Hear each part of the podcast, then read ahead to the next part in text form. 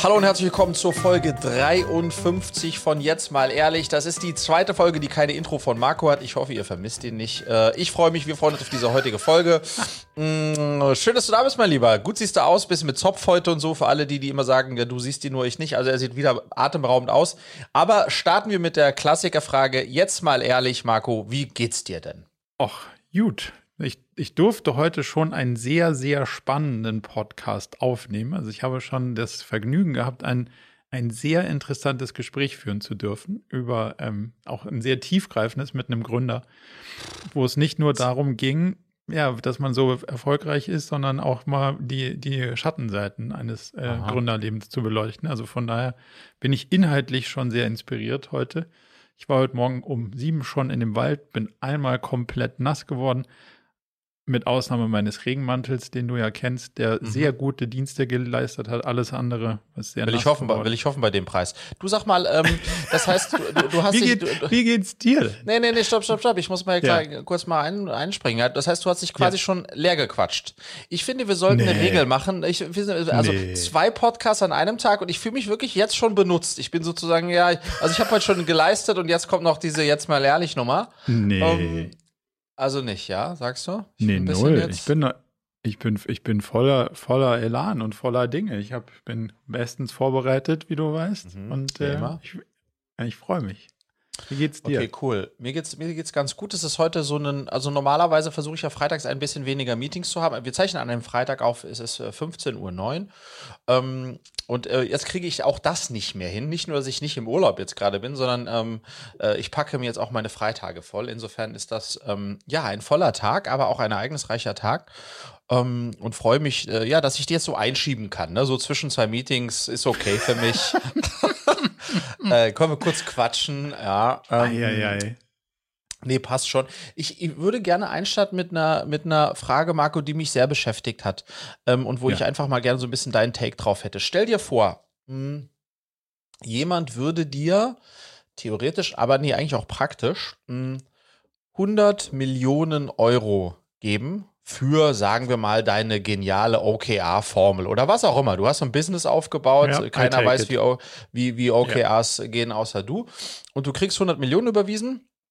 Äh, netto, ne? Wir kennen das ja von den Fußballern, also ist das schon als Steuer ist schon alles ja. abgegangen. Ähm, was würdest du machen? Also das ist ja nur, um das nochmal, äh, noch mal, um das zu kategorisieren. Ja. Also 100 Millionen sind so die Kategorie äh, Generational Wealth. Also das ist mehr als Fuck You Money, das ist Generational Wealth. Das ist so, das ja. ist, das so, deswegen dieser Betrag. Was, was würdest du machen ähm, oder auch nicht Du meinst machen? jetzt mit dem Betrag oder mit meinem Leben? Dann in, mit also deinem Leben und dem Betrag in deinem ja. Leben. okay, okay. Also die, die spannende Frage ist ja, arbeitet man dann weiter und so eine Sachen? Mhm. Und da, da mhm. ist ja, also das, das ist ja sozusagen da inkludiert ein Stück weit im Sinne von, ähm, du musst nicht mehr dich sorgen, deswegen kannst du nur noch die Sachen machen, die du wirklich willst. Mhm. Ich würde erstmal, ich, also geil, pass auf. Also, wir kaufen ein Haus in Südfrankreich, mhm. in Guittari. Meerblick. Dann gehen wir immer da morgens irgendwie schön zum, äh, zum Kaffee trinken. Und dann mache ich eins, dann schreibe ich endlich mal mein Buch. Und, ah. aber ich höre auch nicht auf zu arbeiten, weil den Teil der Arbeit, den ich ja gerne mag, den würde ich weitermachen. Und dann würde ich vielleicht jemanden einstellen, der sich noch ein bisschen so um mehr organisatorische und Verwaltungssachen kümmert. Das, das will ich dann nicht mehr so gerne machen. Und dann würde ich gerne weiter an meiner ähm, nachfolgenden OKR-Formel arbeiten und zwar so mit richtig so mit Wissenschaftlern, also mit Leuten, die in Unis sind und Mathematiker, studierte Mathematikerinnen irgendwie und mit Philosophen und würde mir da so eine Art, ich würde mir ein Institut aufbauen und mit denen Uff. anfangen rum zu forschen und wenn ich mit denen gerade dann mal ein, zwei Wochen nicht forsche, sitze ich in Frankreich, schaue ein bisschen blöd aufs Meer und äh, dann komme ich wieder zurück und dann forsche ich weiter. Und irgendwann kommt was raus beim Forschen und dann schreibe ich ein Buch. Das würde ich machen. Und du?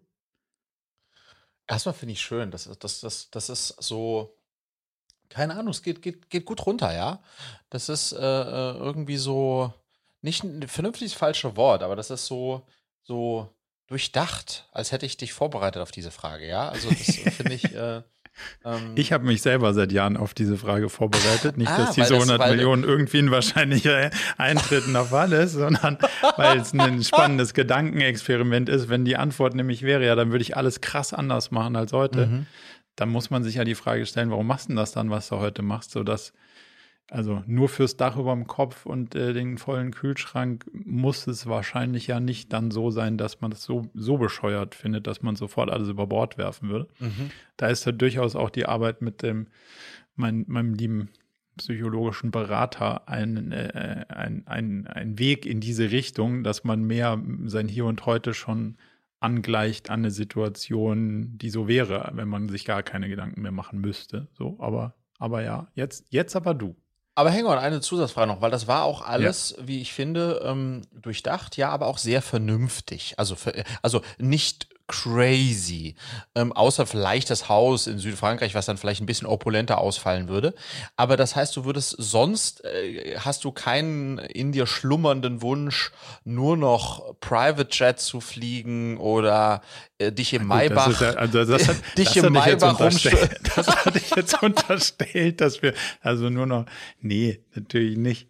Ähm, ich habe schon sehr lange, also ich glaube, Freiheit durch finanzielle Mittel finde ich total spannend.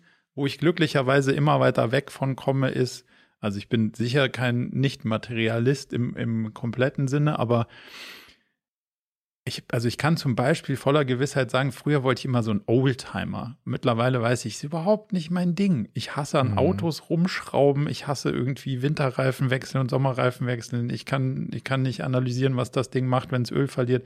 Ist mir einfach alles überhaupt zuwider.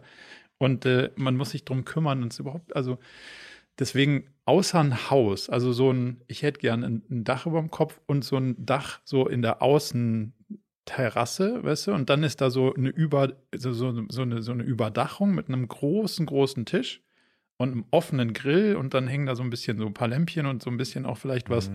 was Grünes, was so um, um, dieses Dach wächst. Und da drunter sitzen dann immer meine Freunde. Und wenn dann mal einer kommt und sagt, ach du, pff, ich fahre, dann kann ich dem vielleicht auch irgendwie ein bisschen was von dem Geld irgendwie rüberschieben und zu sagen, guck mal hier, mm Ah, da kannst du dir die Reise du, jetzt du, wird, Da würdest du immer, da wird, wird, immer was los sein. Bei Marco, wenn man da ist, gibt es immer ja. mal so einen kleinen Umschlag. Finde ich ein gutes nee, Konzept. Ja. ja, nicht, nicht, also ich will mir natürlich auch keine, also Aber du weißt, was ich meine. Also, ich also weiß, das ist das, ja. was mir irgendwie dann was geben würde, dass man sagt, komm, ähm, ich, ich, äh, jetzt haben wir die Möglichkeiten, verbringen doch ein bisschen Zeit hier und dann, äh, wenn es irgendwie nicht geht, kann man das, solche Sachen unterstützen. Das finde ich dann irgendwie mhm. den spannenden Teil. Und früher fand ich auch große Autos im Sinne von irgendwie krass motorisiert, irgendwie so cool. Aber mittlerweile kann man das ja, also A, kann man es theoretisch nicht mehr cool finden, aber selbst wenn man es noch cool finden könnte, fände ich es auch nicht mehr so cool. Und deswegen sind es auch so Sachen, wo ich denke, so, nö, also ich würde jetzt auch gerne nicht weniger haben zukünftig, aber wenn das alles mhm. so bleibt, wenn ich nur ein Häuschen hätte, wäre das doch, wäre das toll. doch ganz zuträglich. Und nicht du toll. So? Also ich glaube, ich würde, ähm, ich, ich würde es so zweiteilen, die Frage, ne? Also inwiefern hätte das Impact auf mein berufliches Leben und auf mein privates Leben? Hm, auf mein berufliches hätte es äh, kaum Impact. Ich will, das weißt du ja auch, nach Cleverly mindestens noch zwei Firmen gründen, from scratch. Und den, der Wunsch würde dadurch nicht ähm, aus der Welt sein. Um, ähm, und ähm, hätte wahrscheinlich aber weniger Trouble im Fundraising. ähm, insofern. Nee, du hättest sogar viel mehr Trouble, wenn der einer sagt, Herr Harcourt, Sie haben doch da, also haben wir doch gelesen, Sie, hatten, ja, Sie ja. hatten doch da diesen Mega-Exit. Was ist denn jetzt, wieso brauchen Sie eigentlich unsere Kohle? Warum machen Sie das nicht mit Ihrer? Ja. Also das, das würde sozusagen auf der Ebene noch ein bisschen leichter werden, könnte man noch äh, aus der eigenen Portokasse äh, so eine Idee ähm, stärker selbst vorfinanzieren. Ähm, und privat, ehrlicherweise, da struggle ich so. Also gefühlt ist es jetzt, wir haben jetzt im, im, im, der, der Berliner November kickt jetzt rein und man muss ehrlicherweise sagen, so November bis Ende Februar ist richtig, richtig scheiße. Boah, hier in Berlin, ja, bei euch in München habt ihr zumindest noch eine Vorstellung von Schnee und so. Äh, das heißt, ja. der Wunsch wäre schon da, vielleicht über so eine Homeschooling-Lösung in den kalten Monaten irgendwo eher in wärmeren Gefilden zu sein. Ob das dann funktioniert, weiß ich nicht, aber das würde man dann eher machen. Ähm, ähm, aber ansonsten, ja, jetzt hier, schaue ich mal hier. Wir würden auf jeden Fall in, in, dem, in dem Stadtteil Berlins, in dem wir leben, in Klado wohnen bleiben, klar. Wahrscheinlich würde ich mir das einzige Unvernünftige wäre, wäre ein, ein größeres, at some point ein größeres Segelboot für Griechenland. Ähm, das hm, wäre, okay. das wäre, dein Haus in Südfrankreich wäre mein äh, größeres Segelboot in Griechenland, aber das wäre es eigentlich auch schon. Weißt du übrigens ähm, bei dem Thema 100 Millionen, ähm, was ja für viele von uns wie ein Segen äh, sich anfühlt, wenn das plötzlich da wäre. Hm in dem Kontext habe ich gelesen, dass die Verena Balsen, also die Nachfolgerin vom, von Balsen, ne, von den Keksen, mhm. ähm, die hat jetzt äh, die Woche äh, ihren Rückzug aus, ähm, aus Balsen äh, relativ auch prominent bekannt gegeben mit LinkedIn-Beitrag und Bild-Zeitungsschlagzeile und so weiter und so fort. Und ich habe die, ich habe die nie kennengelernt, ähm, aber habe äh, mich ein bisschen mit dem Thema beschäftigt. Ähm, und ich glaube, Marco, es kann schon Fluch sein, wenn du Total. in so eine Welt kommst, in der du Tochter von Balsen in diesem Falle bist ähm, und deswegen, ähm, ähm, ja, diesen Zustand, den wir jetzt gerade so beschrieben haben, ne, du, Marco hat, hat was sich aufgebaut und keiner kannte den Typen aus Wiesbaden, mhm. der hat Partys geschmissen und plötzlich hat er für 100 Millionen seine OKR-Company verkauft. Ähm, äh, das ist ja, diesen Weg können, konnte eine Verena Balsen ja nie bestreiten, ne, weil die war immer ähm, die Tochter Balsen und ähm, jetzt will ich jetzt nicht irgendwie hier äh, traurig äh, werden, aber das ist, ich glaube, äh, viel zu oft, wenn man sich solche Familien und wohlhabenden Familien anschaut, dann denkt man von außen, wow, denen geht's gut, gemachtes Nest und so weiter. Aber ich glaube, das ist eine riesige Herausforderung, da nicht dran Total. zu scheitern, ähm, weil du nie diese Chance hast, wie, wie du ähm, und ich von null aus zu starten und was sich, sich was aufzubauen. Und da sieht man ja immer mal wieder dann auch, dass, dass es dann solche, solche Wendungen gibt, die dann, glaube ich, äh, in diesem Falle Einzelschicksal klar, aber schon ähm, ja, unschöne sind. Also Schicksal ist natürlich aus der, der einen oder anderen gesellschaftlichen Perspektive da immer schwierig zu sagen, aber ich kann das total nachvollziehen von, von unterschiedlichen Diskussionen, die ich auch schon führen dürfte. Ich glaube, das Wichtige dann ist, dass man diese Rolle dann auch annimmt. Also dass man, und ich habe auch Unternehmer begleitet bei so einem Prozess, dann so Next Generation und dann, das waren also andere Dimensionen, aber da ging schon auch die Diskussion los, ja, puh, ähm, ich muss das Unternehmen auf 100 Millionen Umsatz kriegen. Ich sage, ja, warum denn? Ja, mein Vater hat es von 0 auf 50 gekriegt, also muss ich es von 50 auf 100 kriegen. Und mhm. das ist ja genau so, also man ist immer von seinen Eltern irgendwie geprägt. Und wenn du sagst, puh, die Latte liegt aber so hoch, da komme ich ja nie rüber, dann ist das ja genauso, als wenn du sagst, so, jetzt muss ich aber beweisen, was ich für ein toller Hecht bin. Also es ist in allen Dimensionen nicht frei, und sich frei davon zu machen, ist in jeder Position schwierig, will ich damit sagen. Und ich glaube, das ist eine spezielle ja. Herausforderung. Plus irgendwann kommt dann halt einfach auch so ein, ähm, was ist denn, und den Teil haben wir jetzt eben in der, in der, in der Frage komplett ausgelassen. Was ist eigentlich die gesellschaftliche Verantwortung, die du hast, wenn du mehr Geld hast, als du brauchst und als ja.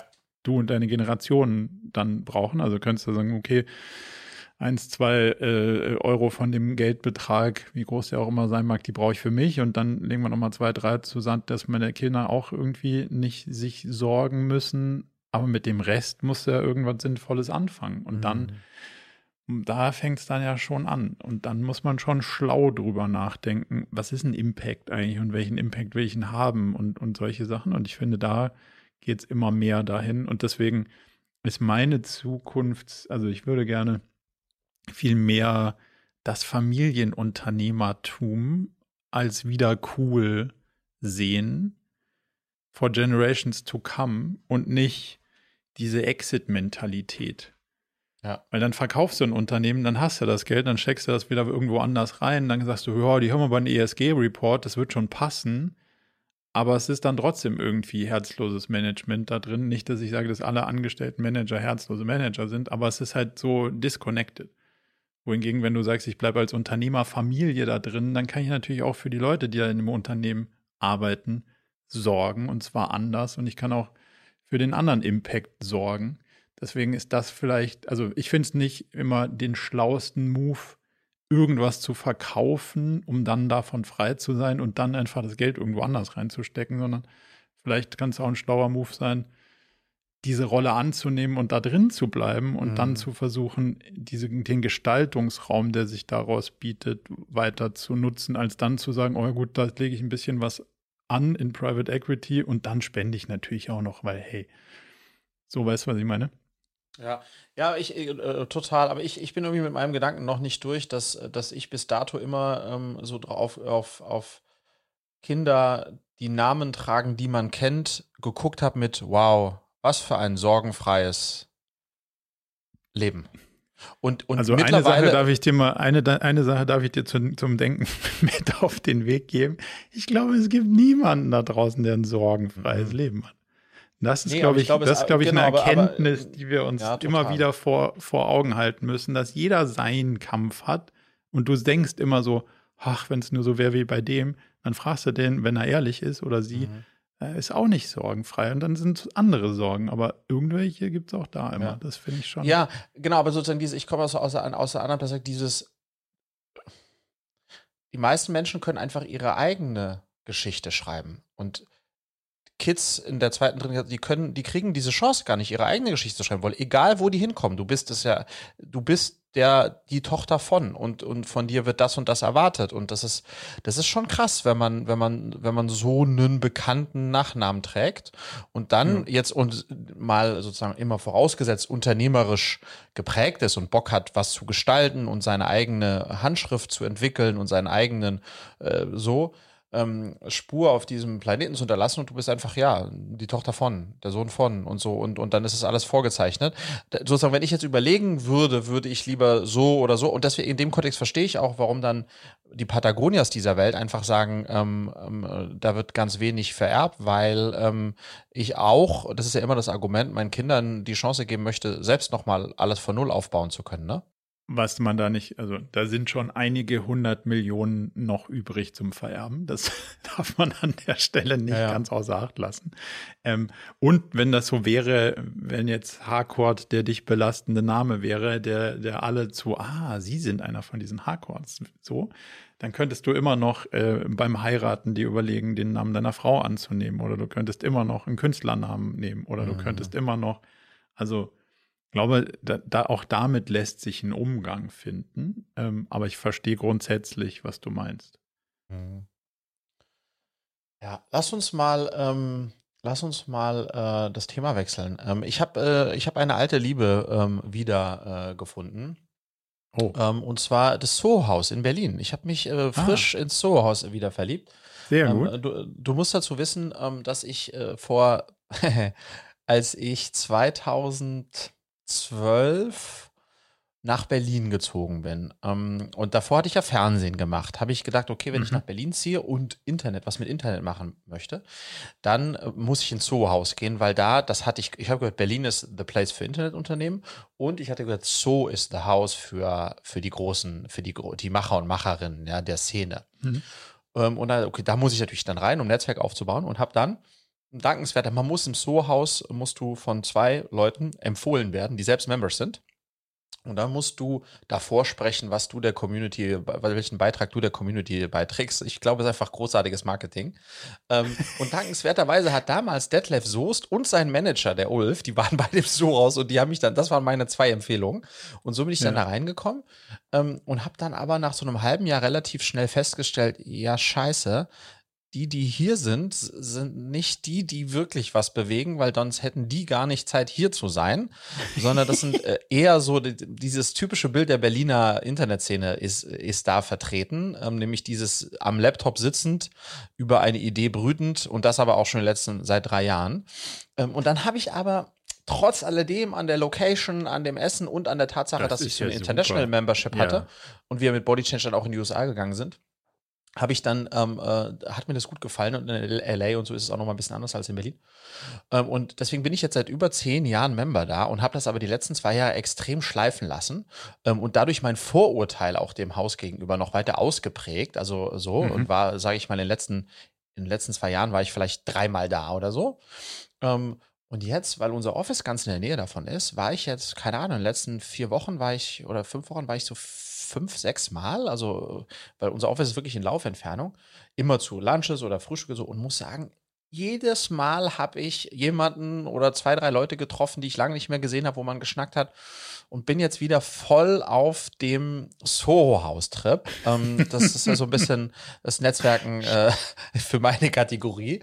Ähm, ja. Und, und, und bin, bin jetzt wieder richtig Fan. Bin jetzt wieder richtig Fan davon. Ich mag den Ort einfach total gerne. Irgendwie haben sie es schon auch geschafft, dass, das, dass man sich da irgendwie wohlfühlt so. Und ich glaube, es ist so eine Mischung aus denen, die du gerade beschrieben hast und dann auch manchmal Leute, die ein bisschen weiter sind in dem, was sie anschieben und manche wollen überhaupt nichts anschieben, die mhm. hocken einfach nur so rum. Ich glaube, es ist wie immer. Ähm, aber also ich mag den Ort einfach so als und man darf es aber nicht zu ernst nehmen und sich selbst auch nicht. Ja. Dann, dann es eigentlich so. Aber also ich fand das auch, äh, ja, finde das immer ein guter. Aber hast du jemanden, also Leute getroffen, die du kennst? Ja, eine Sache, das finde, das schätze ich auch. Der andere Teil ist, hast du jemals da jemanden kennengelernt, den du vorher Nein. noch nicht kanntest? Ja. Nee, nee, das ist fairerweise schon sozusagen aus, aus dem bestehenden äh, Netzwerk, dann aber Leute wieder äh, zu treffen. Ja. Ähm, das ist eigentlich da, das ist eigentlich da der, der Kontext, ja. So, Marco, jetzt sag mal, was hast du noch? Äh, ich habe noch ein bisschen ein streitbares Thema dabei, aber vielleicht greifen oh. wir das oh. nicht gleich an. Ähm, was, nee. was, hast du, was, hast du noch, was hast du noch auf Tasche? Ich habe ich hab, auf Tasche. Ich habe zwei Sachen. Einmal wollte ich dir was berichten. Wir haben ja darüber diskutiert, ob ich ähm, an einer OKR-Veranstaltung teilnehmen soll mhm. und äh, die ja quasi so ein bisschen wie unser OKR-Summit ähm, ähm, aufgezogen ist. Und äh, das fand dann ähm, gestern statt. Und du kamst ja zu der Konklusion eher nicht. So, ah, das dann war gestern. Ich, okay, spannend. Mhm. Mhm. Dann habe ich mich da irgendwie versucht reinzuversetzen und war auch bei eher nicht. Und dann dachte ich so, hm, aber der Sache aus dem Weg gehen als solches finde ich irgendwie doof.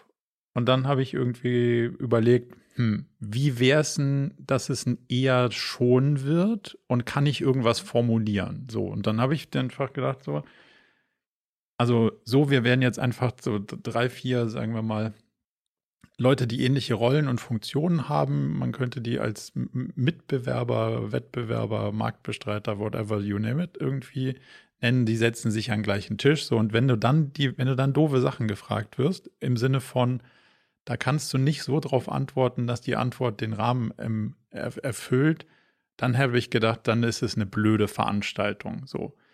Und aus dem Learning, so was deine Bits and Pretzels Erfahrung war, so nicht es so zu verbiegen oder so zu machen, dass man es nicht geil findet, habe ich gedacht, hm, wie müsste es denn sein, dass ich es cool finde? Und wie müsste es denn sein, dass ich es als Zuschauender cool finde? Ähm, habe ich dann gesagt, schaut mal, ich glaube, das ist nicht gut, wenn wir direkt irgendwelche Details diskutieren, weil ohne das Big Picture wird das schwierig nachzuvollziehen so. Und lass uns doch mal jeden erstmal in Ruhe fünf Minuten seine Sicht auf das Thema darstellen, ohne dass da einer reinjumpt und ohne dass es irgendwie schon koloriert ist von einer Frage. Und dann können wir es diskutieren. Und die äh, Kollegen und Kollegen, die das veranstaltet haben, haben sich da glücklicherweise drauf eingelassen, haben gesagt, ja, ist ja gar nicht so eine schlechte Idee, können wir so mal, können wir so machen. Ähm, und dann war das gestern.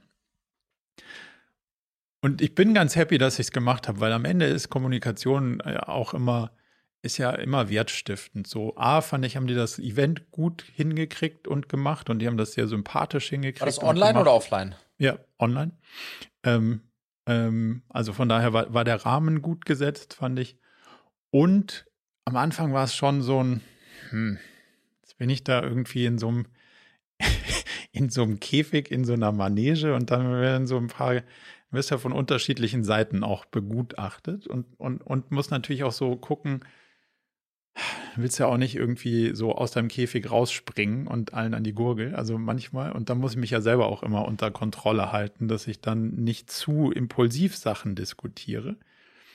Und das war ein sehr spannender Prozess, dann zu sagen, okay, ich will gar niemanden überzeugen, ich sage einfach meine Meinung und dann schauen wir mal, was passiert. Und ähm, ich war richtig aufgeregt. Und wenn ich über OKRs reden muss, bin ich ja glücklicherweise eigentlich eher selten aufgeregt. Aber ich wusste gar nicht so, okay, wie, wie reagiere ich denn jetzt auf bestimmte Fragen und wie, wie schaffe ich es auch nicht über zu reagieren? weißt du, weil es ja schon dann ein emotionales Thema ist. Und ähm, am Ende so ein bisschen mein Fazit, es ist mir, glaube ich, ganz gut gelungen, einfach die Dinge sachlich so darzustellen, wie ich sie glaube, dass sie sind und dann auch genau so zu akzeptieren, dass andere die anders sehen und das nicht als besser oder schlechter zu betrachten. Aber dieses, okay, ich gehe dann dahin und danach war ich wirklich zufrieden mit mir selbst, dass ich mich der, also A, dass ich es geschafft habe, den zu sagen, so würde ich es mir vorstellen wollen können und so eher nicht. Und, und sich darauf einzulassen. Und das war schon eine spannende, also danach mhm fand ich sehr gut, dass ich es dann doch gemacht habe, obwohl wir zu einer anderen Conclusio gekommen sind. Ähm, wollte ich dir nochmal so, ein, so die Rückmeldung geben. Das, der, der Vortrag wird dann, glaube ich, auch demnächst online gestellt. Dann schicke ich dir den mal. Ich bin mal sehr mhm. gespannt, wie du auf das schaust, wie, wie ich das gemacht habe. Aber let's see. Und der Kontext, um das vielleicht nochmal den Kontext zu geben, die das, diese Folge nicht gehört haben, war ja die Fragestellung, geht man zu einer Veranstaltung, die eigentlich eine Wettbewerbsveranstaltung ist, ja. ähm, äh, und nimmt dort daran teil. Äh, und wertet ja dann äh, genau an genau. Panel und wertet dann ja im Grunde genommen durch seine eigene Präsenz auch die Veranstaltung des Wettbewerbers auf. Und dann ja, hatte ich gesagt, Content einfach. Als, ja. Genau, ich gesagt, don't do it. Äh, so, und ich weiß nicht mehr noch warum, aber ich hatte gesagt, und du hast gesagt, äh, okay, überlegst und jetzt hast du es gemacht und gut das gemacht hast, aber das ja. ist auch gut. Dann ist es, ähm, das, das, das, das freut, das freut mich doch, dass das für dich dann da äh, einen guten, einen guten Aus, Ausgang genommen hat. Und in dem Kontext, jetzt stehe ich vor der nächsten, vor dem nächsten Event und ähm, wenn man das jetzt mal so ein bisschen vergleicht mit deinem Bits and Pretzels Vortrag, denn, ähm, oder wenn du dich mal so in diese Rolle reinversetzt, du kriegst eine Einladung für, ein, ähm, für, für einen Vortrag, den du halten sollst, und dann wird das alles, ja, okay, der Vortrag ist eine Stunde und dann gibt es ein bisschen QA und solche Sachen. Und eigentlich seid ihr euch einig und dann denkst du so, cool, das ist in ein paar Monaten, ich kümmere mich dann darum, ciao. So, und jetzt kommt plötzlich ein Vertrag. Und dann steht in dem Vertrag, sie kriegen kein Geld. Das ist ja okay. Also weil es irgendwie, also für dich hat es, sagen wir mal, einen strategischen Nutzen, da trotzdem zu sprechen. Dann sagst du ja, kein Geld, haben wir ja gesagt, macht für mich ausnahmsweise Sinn, so können wir machen. Aber und dann kommen lauter Rahmenbedingungen, wo du selber das Gefühl hast, ey, warte mal ganz kurz, das ist ziemlich irgendwie nicht so cool. Und jetzt müsste ich einen Anwalt holen, um da drüber zu gucken und so. Und eigentlich habe ich gar keine Lust auf diese auf diesen ganzen Prozess. Aber die anderen sagen, hey, ja, aber wir machen das hier so und ähm, das, das, das muss einfach so sein. Wie gehst denn du dann damit um? Also schaffst du es zu sagen, habe ich keine Lust drauf? Lass mal einfach ohne Vertrag machen. Wir haben ja gesagt, was die Rahmenbedingungen so sind und dann passt das schon.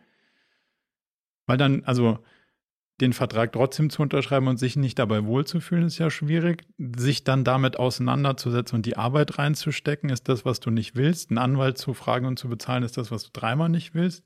Wie gehst du denn dann mit so einer Situation um? Also jetzt ganz losgelöst von, ob es ein Event ist oder, sondern was ist, wenn du dich auf irgendwas eingelassen hast und plötzlich kommt ein Vertrag und das macht die Arbeit?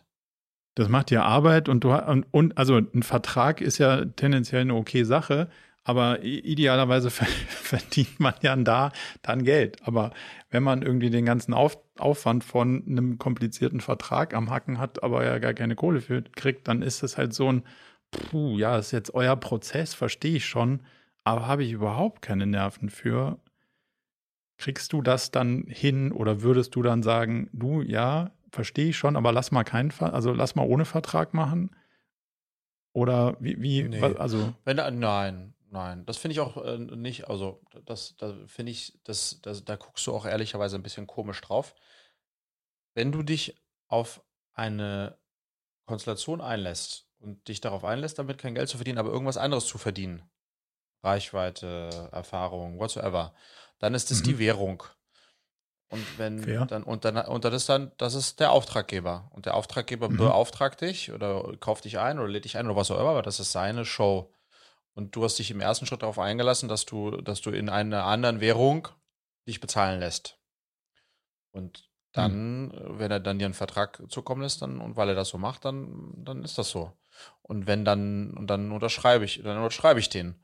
Und wenn mir aber der Vertrag unabhängig, ähm, wenn mir der Vertrag und die Arbeit damit dann wiederum meinen erwarteten ROI für das, was ich da bekomme, also in dem Falle dann mhm. was auch immer, äh, übersteigt, dann sage ich, das ist, steht nicht im Verhältnis.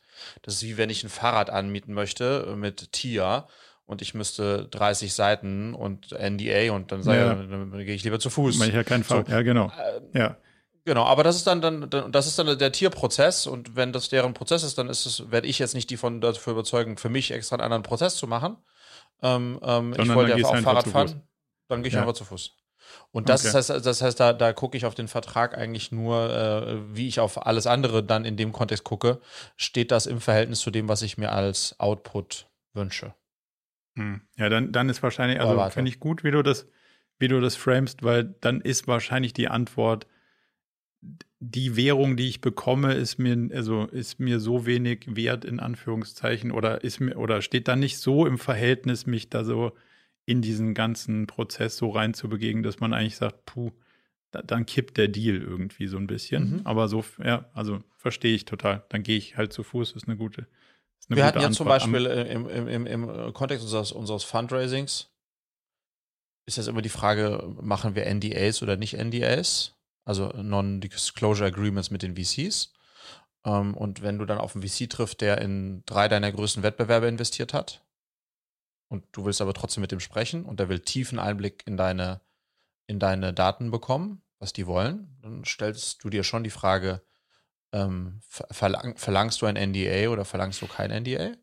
Mhm. Ähm, und ähm, ich persönlich glaube, dass ein NDA nicht das Papier wert ist, auf dem es geschrieben ist. Und deswegen versuche ich mich mit einem Non-Disclosure Agreement auch nicht lang zu unterhalten. Aber zu einem professionellen Auftritt gehört es äh, potenziell schon, dass man ähm, ähm, das als Teil des Prozesses sieht. Und da ist bei mir das Gleiche. Ne? Wenn, wenn, so, dann hat, haben die halt gesagt, nee, wir haben unseren eigenen NDA. Und okay, dann schick halt rüber das Teil. Ähm, und dann hat man das halt gemacht. Ähm, aber äh, ja, das ist dann so ein bisschen, wer die, wer dann die, da die Spielregeln diktiert. Ähm, und äh, da muss, muss man das halt für sich gucken, ja. Ja.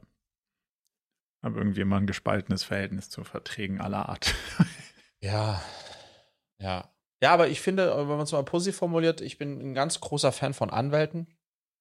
Liebe Anwälte, ähm, also vor allem gute Anwälte und äh, darf mich glücklich schätzen, zwei, drei in meinem Leben zu haben, mit denen ich ja jetzt auch seit vielen, vielen Jahren schon zusammenarbeite. Und das ist für mich gute Anwälte sind so wie, ein, wie eine gute Financerin, so wie ein guter CTO.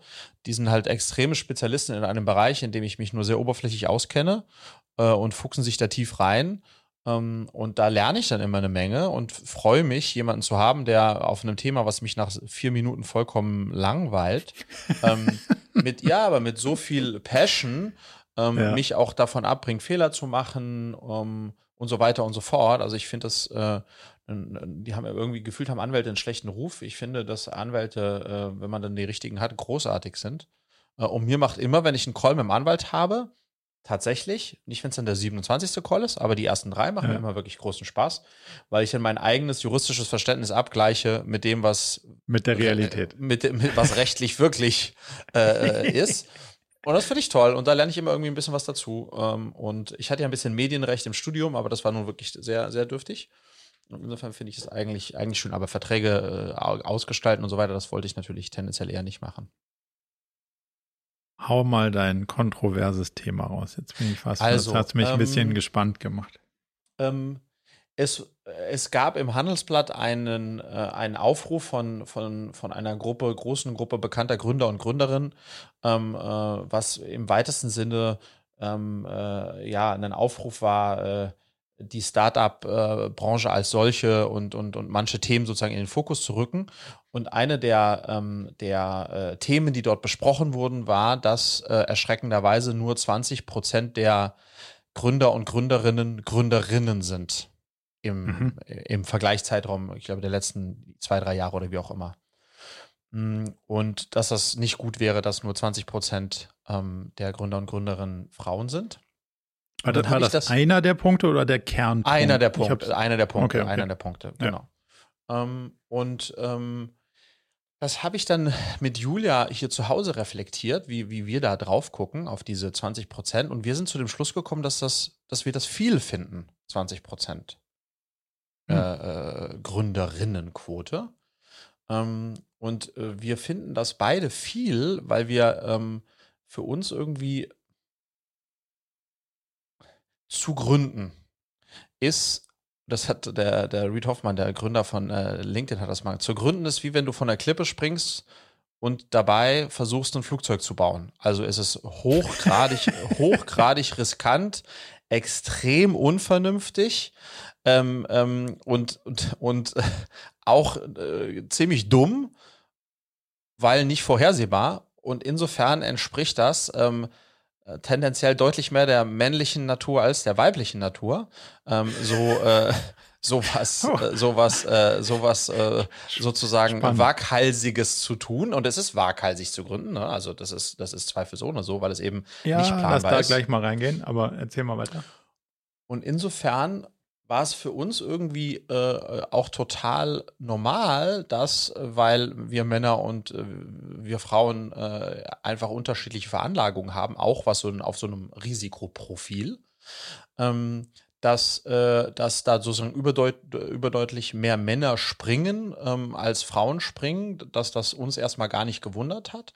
Und dass die Frage und dass da an der Stelle auch Gleichmacherei, eine Quote muss 50-50 sein, zu nichts führen würde, weil das, was man da halt tut, äh, tendenziell etwas ist, was ähm, äh, im Schnitt zumindest Männern äh, mehr in der Natur liegt. Ähm, und dass das auch unabhängig von dazu zu betrachten ist, alle, natürlich sollten, sollen Männer wie Frauen das gleiche Recht haben zu gründen und die gleichen Möglichkeiten und gleichen Chancen haben zu gründen, auf jeden Fall. Und das ist in vielen Bereichen noch nicht gegeben, im Venture Capital und so weiter. Ähm, aber gleichzeitig, wenn meine Mädels, und meine Mädels sind beide momentan äh, tendenziell eher risikoaverse Mädchen, ähm, wenn die nie gründen wollen, weil die sagen, Papa, das, was du da gemacht hast und machst, ist einfach crazy, dann würde ich das maximal nachvollziehen und denen nicht sagen, hey, hey, es gründen schon zu wenige Frauen. Ähm, schau mal, dass du das vielleicht, äh, dass du das dir vielleicht doch überlegst. Ähm, und deswegen war für uns dieser Aufschrei nur 20 Prozent äh, gar nicht so hoch. Und again, systemisch gibt es da was zu tun, aber pauschal zu sagen, unser Ziel muss sein, dass genauso viele Männer gründen wie Frauen. Ähm, das ist ja nochmal was anderes, wer, Fund, wer, wer leichter Fundraisen kann oder mehr Geld raised, ja. Mhm. Ähm, das, äh, da waren wir eigentlich eher so, fanden wir voll, voll nachvollziehbar. Das Thema der, äh, der Familienplanung nochmal ganz hinten angestellt. Ähm, wie guckst du da drauf? Ich habe ich hab Rückfragen. ich mhm. habe den, hab den Artikel, so das Cover habe ich an, in LinkedIn an mir vorbeiziehen sehen, aber ich dachte so, puh, das müsst ihr ohne mich ausmachen. Ähm, Gab es in diesem Aufruf irgendeine Art von Analyse des Grundes? Also wurde da was unterstellt, wo man sagt, okay, das ist der Grund für die in Anführungszeichen nur 20 Prozent und so muss es besser werden? Oder war das einfach nur so, hey, Beobachtung 20 Prozent ist zu wenig, äh, jetzt macht was? Was war da so die Aussage? I don't know ich habe es genauso wie du nicht mich nicht äh, nicht gelesen, sondern einfach nur äh, von der Headline äh, 2080 darüber mit Julia diskutiert und jetzt mitgemacht. Mhm. Aber ähm, ich will hoffen, dass äh, Gründe dass dafür irgendeine, irgendeine Aussage äh, zu was könnte man Aussage besser machen dabei sein. dazu gab, ja. Okay, dann dann dann äh, diskutieren wir das ein bisschen äh, im im Dunkeln. Ähm, und und der zweite Punkt, den wir vielleicht nochmal davor ziehen müssen, ist Findest du wirklich das Gründen, so wie man es im, ich nenne es mal in der Berliner Gründerszene so kennt und versteht, riskant ist? Oh ja, oh ja, und ich, oh. bitte gleich nochmal, und ich will noch ein anderes Beispiel geben. Da ja, wird jetzt na, Aber natürlich ist es riskant, weil allein okay, den Schritt, hang, hang on, allein den Schritt ja. zu machen und seinen Eltern zu sagen, nach meinem Studium, äh, was x Jahre gedauert hat, gehe ich jetzt nicht äh, in einen festen, be be gut bezahlten Job, der mir 65 oder 80 oder was auch immer 1000 Euro bringt, sondern ich gründe jetzt, ohne zu wissen, ähm, ob diese Idee von mir, die meine Eltern eh bescheuert finden, ähm, ja. jemals fliegen wird, geschweige denn, ob mir irgendjemand dafür Geld gibt und verbummele damit potenziell die Chance, diesen nahtlosen Übertritt aus dem traumhaften BWL-Studium rein in die Beratung oder wo auch immer hinzufinden. Also mhm. allein dieses, das, das ist schon unvernünftig in einer klassischen Betrachtung heraus. Und, okay. und, und so, und, und deswegen ist das etwas, das wir eben noch nicht mal im Fundraising, wo, äh, wo natürlich du ein Stück weit äh, ja, verrückt, äh, aber natürlich auch, äh, ja, ähm, äh, ja, eng, wie auch immer. Du, du, da braucht's, da braucht's äh, äh, halt Eigenschaften, die tendenziell männlich sind. Und in dieser ganzen Diskussion männlich-weiblich, schau her, wir suchen gerade händeringend, ähm, Marco, Mentoren und Mentorinnen ähm, für, für Cleverly. Und von 50 Bewerbern, die wir haben, die wir gut finden, sind drei Männer und 47 Frauen. For Effect. Und das sind alles, ähm, die müssen alle Pädagogen, Pädagoginnen sein, die müssen mindestens fünf Jahre äh, mit Kindern und, äh, und Erwachsenen gearbeitet haben. So, und wenn wir uns die anschauen, die sind alle so zwischen, sag ich mal, 25 und 40.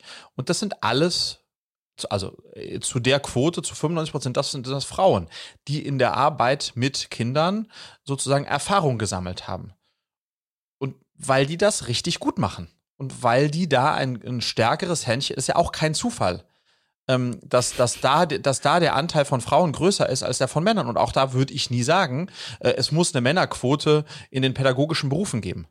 Würde ich nicht wollen. Ich bin sehr froh, dass an unserer Kita ähm, wir so viele tolle Frauen hatten. Ähm, und die ein, zwei Männer, die sich dahin verirrt haben, das war zum Teil äh, keine große, großartige Veranstaltung. So, also insofern Aber das ist, auch ist äh, vorurteilsbehaftet. Was heißt vorurteilsbehaftet? Das ist doch, das ist doch, äh, es, es gibt Jobs, die Männern leichter fallen und es gibt Jobs, die Frauen leichter fallen. Das ist, das ist, ja. wir sind ja nicht gleich. Die Evolution nee. Äh, so. Und, und deswegen finde ich es auch voll in Ordnung. Deswegen müssen trotzdem auch Frauen, dürfen auch Müllmänner und, oder Müllfrauen werden, auch wenn es ein körperlich anstrengender Beruf ist. Ja. Ähm, und trotzdem wirst du da mehr Männer als Frauen finden. Und natürlich sollen Männer auch die Chance haben, Pädagogen zu werden und, und, und an Kitas zu arbeiten. Und natürlich sollen auch Frauen, so viele Frauen wie möglich gründen dürfen. Ich, äh, so, das ist, und die Voraussetzungen müssen die gleichen sein, die Möglichkeiten, muss alles gleich sein. Ich finde nur eine Gleichmacherei auf. Wir müssen eine 50-50-Quote in allen Jobs haben ist idiotisch, weil äh, ja. die Geschlechter unterschiedlich sind und wir tun damit auch niemandem, das ist ja meine These, einen Gefallen. Also wir tun mhm. den Kindern in den Kitas keinen Gefallen damit, indem wir da sowas durchdrücken und in anderen Bereichen eben auch nicht. Und ich finde es voll in Ordnung, dass es äh, Berufe gibt, in denen ähm, äh, Männer sich leichter tun und andere, in denen sich Frauen sich leichter tun. Dass die einen schlechter bezahlt werden als die anderen, das ist dann wiederum sozusagen ein anderer Teil der Diskussion. Das ist nicht gut. Mhm. Ähm, nee. Aber eine Pauschale, sozusagen pauschal zu sein, wir müssen 50-50 bekommen, einfach nur weil wir 50-50 hinbekommen müssen, ähm, glaube ich, dass das gegen die Natur ist und deswegen auch gar nicht passieren kann. Weil, again, äh, aus dem, von der Klippe zu springen und noch nicht zu wissen, ob man unten zerschellt und auf dem Weg zu versuchen, irgendein Flugzeug aufzubauen, ist halt einfach, äh, äh, muss so ein Stück weit plemplem sein. Das sind unsere Frauen zum Glück nicht so sehr, wie wir Männer das sind. Sag ich als Mann jetzt. Oh je, oh je. Ich würde gerne noch, also zwei, drei Sachen muss ich noch, also würde ich gerne noch drauf, noch drauf riffen, so. Ähm, Also offensichtlich bin ich auch kein Freund von Quoten generell. Quoten machen, glaube ich, die Sache nicht besser. Die Frage ist nicht, sollte es 50-50 Gründerinnen und Gründer geben, sondern die Frage ist, gibt es so viele Gründerinnen, wie gerne Gründerinnen Gründerinnen wären? So, da, das ist, glaube mhm. ich, die Frage, die man beantworten muss. Also wenn man sagt so, hey, von den Leuten da draußen haben 37 Frauen angegeben, gerne Gründerinnen zu sein. Die haben aber Problem 1, 2, 3, 4, 5 und deswegen werden sie es nicht. Müsste man dieses Delta runterkriegen, um dann zu gucken, okay, es wären so möglichst viele von den Gründerinnen, die gerne Gründerinnen werden wollen würden. So, Punkt. Das, glaube ich, mhm. ist, die, ist die richtige Betrachtung, wenn man da zahlenmäßig drauf guckt. De grundsätzlich finde ich, also ist es in dem Feld, in dem, von dem wir gerade reden, die sogenannte Startup-Welt, ist gar nicht mhm. so crazy. Also, wenn ich das Problem habe, dass meine Eltern den Job, den ich machen will, nicht, nicht mögen, und wenn wir das schon als das Größte, also wenn wir das schon als Risiko sehen, dann muss unser Land so generell über sein Risikoprofil nochmal nachdenken. Aber das war ja nicht der einzige Teil deiner Aussage. Ähm, dass man dann Knick in die Karriere kriegt, sehe ich schon auch. Aber so richtig, also ich finde, riskant wird es, wenn man unter Null fällt. Also du machst was mit deinem Leben, zwei Jahre, und dann hast du nicht nur nicht den richtigen Job gemacht für deinen Lebenslauf, sondern dann hast du auch noch eine Million Schulden am Hacken. Das ist ja, für mich aber riskant. Marco, ja, genau, aber Marco, das, also genau, aber, aber aber hang on. Die meiste, also die meistgegebene Antwort auf die Frage, warum gründest du nicht, ist von allen zu risikoreich. Ich kann meinen sicheren Job nicht ver das ist das ist die Top 1 Antwort auf die Frage, warum gründest du nicht, ist zu unsicher. Und Okay. da das die Top-Antwort ist, ähm, für alle, die immer schon mal gründen wollten oder nie gegründet haben oder sich erst ins, äh, so, ist immer zu risikoreich, weil du immer in der, in der Okay, Phase fair. deines Lebens bist, wo es eine sicherere Wahl gibt als Mhm. die Gründung einer Firma, die per Definition, ähm, äh, Ja, wenn okay. eine Finanzierung nicht klar ist, so, und weil das sozusagen die Top-Antwort ist, es ist zu risikoreich, ist es doch klar, dass, äh, dass Leute mit einem geringeren Risikobewusstsein äh, oder Sicherheitsbedürfnis Mhm. sich leichter tun, diesen Schritt zu gehen. So, da komme ich her. Aber es ist natürlich auch eine Frage, also mit 35 eine andere Frage als mit 25 oder mit Anfang 20. Klar. Ähm, so. Ja, da müsste, das müsste man sich mal angucken, wie die Verteilung in dem, also sind, sind die Verteilungen vorher auch ähnlich, aber ja, ich, also ich verstehe deinen Punkt, dass du sagst, dass das ist ein anderes Risikoprofil und deswegen ist es gar nicht so verwunderlich. Ähm, was, was glaubst du denn ist die, also was sind die Intentionen daran? Was würden wir denn gewinnen, wenn eine Quote so wäre, wie sie da kritisiert wird? Also erstmal sozusagen, ich bin gar nicht pauschal gegen Quote. Ich glaube zum Beispiel eine Quote, äh, äh, Frauenquote in äh, Vorständen von großen Unternehmen ist, glaube ich, sogar sehr sinnvoll, weil anders wird es einfach nicht passieren. So, das heißt, da haben wir, da, da haben wir auch noch mal eine, eine, eine- eine Welt, wo das auch sinnvoll ist, das an der Stelle da tatsächlich da zu insistieren, weil sonst passiert es einfach nicht aus den Gründen, die dann in dieser Konzernwelt zum Teil einfach herrschen und äh, den, den, Weg, den du nehmen musst, um da, da bis oben hinzukommen. Ähm, insofern, ich bin gar nicht pauschal gegen eine, äh, gegen eine Quote, Mhm. zumindest jetzt in diesem Falle. Äh, aber am Ende des Tages bin ich halt ein ganz großer Befürworter von, das weißt du ja, von tu, was du liebst. Und Ja. alle Frauen, die, äh, die, die den Wunsch verspüren zu gründen, die sollen alle Möglichkeiten bekommen zu gründen. Ähm, und weil ich, es gibt nichts Großartigeres, als dass so viele wie möglich Menschen und idealerweise auch so viele Frauen wie möglich das tun. Ich glaube aber, dass wir niemandem einen Gefallen tun, äh, äh, wenn wir sagen, ähm, wir müssen hier auf einen Zielwert 50-50 kommen, weil es, und das ist ja meine These, einfach wieder dem Naturell ähm, ähm, ist, äh, ähm, so, was nun mal da ist, glücklicherweise da ist. Deswegen stehe ich ja auch auf Frauen und Frauen auf Männer und so weiter. Das, wir sind ja unterschiedlich, ist doch traumhaft, ja. Ja. Ähm, ähm, ähm, und deswegen glaube ich, tu- tun wir auch gut an, nicht an allen, an allen Ecken auf, auf äh, ja, darauf zu pochen. Ja, ist das jetzt am Ende des Tages irgendwie ähm, gesellschaftlich ein entscheidendes Thema? Wahrscheinlich nicht, weil es gibt eh wenige Gründer und auch wenige Gründerinnen und es ist eine kleine, aber es ist natürlich unsere Nische ähm, und deswegen ähm, waren Julia und ich abschließend mit den 20 Prozent, waren wir eher positiv überrascht. Schön wäre es, wenn es mehr wären. Klar, ist immer schön, ne? 30, 35, wie auch immer. Es wäre schön, wenn es mehr wären. Ähm, und ich glaube ganz klar, dass Gründerinnen deutlich schwerer haben, Geld zu raisen. Warum? Weil die, die das Geld verteilen, Männer sind. Ähm, Mhm. Und weil natürlich Männer bei der Frage, wem gebe ich mein Geld, diesem hungrigen Typen hier, der die nächsten zehn Jahre hasseln wird wie sonst was, oder der, die potenziell mal eine Familie gründen wird, da wette ich mit dir drauf, dass das mit in Consideration geht. Und deswegen wahrscheinlich Frauen overall gesprochen, ähm, da deutlich äh, schwierige Karten haben, da bin ich bei dir. Ähm, aber das ist ja sozusagen zu einem Later Stage. In dieser, in dieser, äh, in Mhm. dieser Diskussion ging es jetzt tatsächlich den Sprung in die Gründung ähm, ähm, ähm, äh, zu wagen oder nicht zu wagen. das, was ich verstanden habe bei der ganzen Diskussion, ist ja durchaus auch, dass 80 Prozent der sich beklagenden Männer waren. Also Ah ja, das, das das, heißt, kam auch noch mit raus. Ja, ja. die, kam die, die, raus. Die Kritik sozusagen ist im, in der Gleichverteilung ähm, auch hier in der Zielgruppe der sich, der, der, der an den Pranger stellenden. Deswegen wäre ja die Frage, was wären die konkrete Aussage einer Gruppe, die zu 100 Prozent aus Frauen bestünde?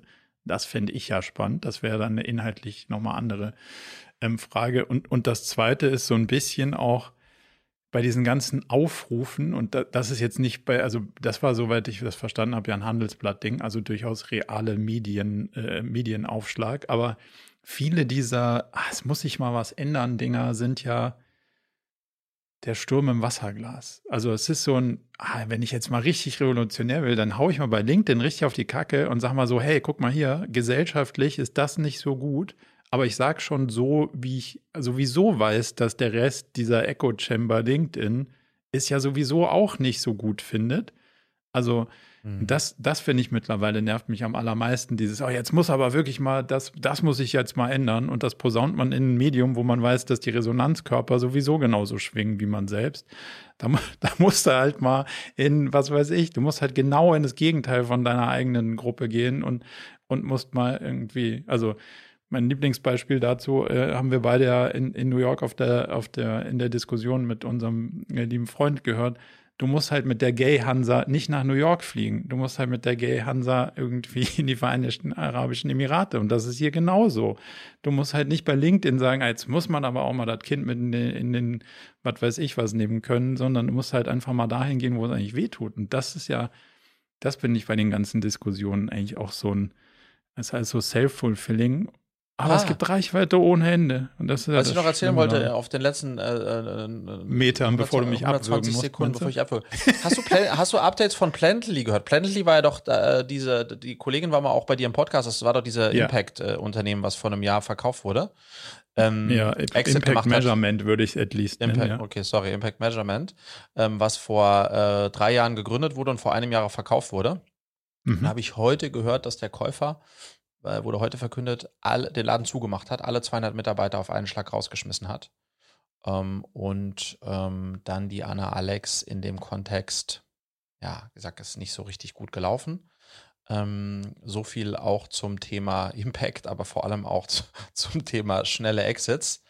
Ähm, ja, schade. Ich bin eigentlich. ja froh, dass das, ja, nö, ich bin ja froh, dass das auch so ein bisschen alles relativiert wird, weil man guckt immer da drauf und sagt, wie zum Geier soll das alles funktionieren? Also wie baust du ein Unternehmen so schnell, so groß, so Ding, dass es irgendwie ein Produkt, eine Kultur, irgendwas hat, was nachhaltig und nicht von ökonomisch, äh, ökologisch, sondern halt dauerhaft sinnvoll ist.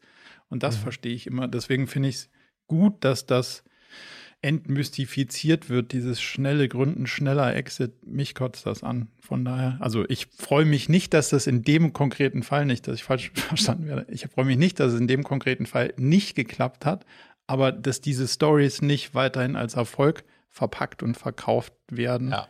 das finde ich schon eher ja. einen positiven als negativen Aspekt ich finde Nachhaltigkeit im Unternehmertum, insbesondere bei nachhaltigen Geschäftsmodellen, wäre schön, wenn das nachhaltiger wäre. Doppelt, doppelt nachhaltig, fände ich auch genau. ganz gut. Ja. Wäre ganz schön, wenn das alles ein bisschen nachhaltiger wäre.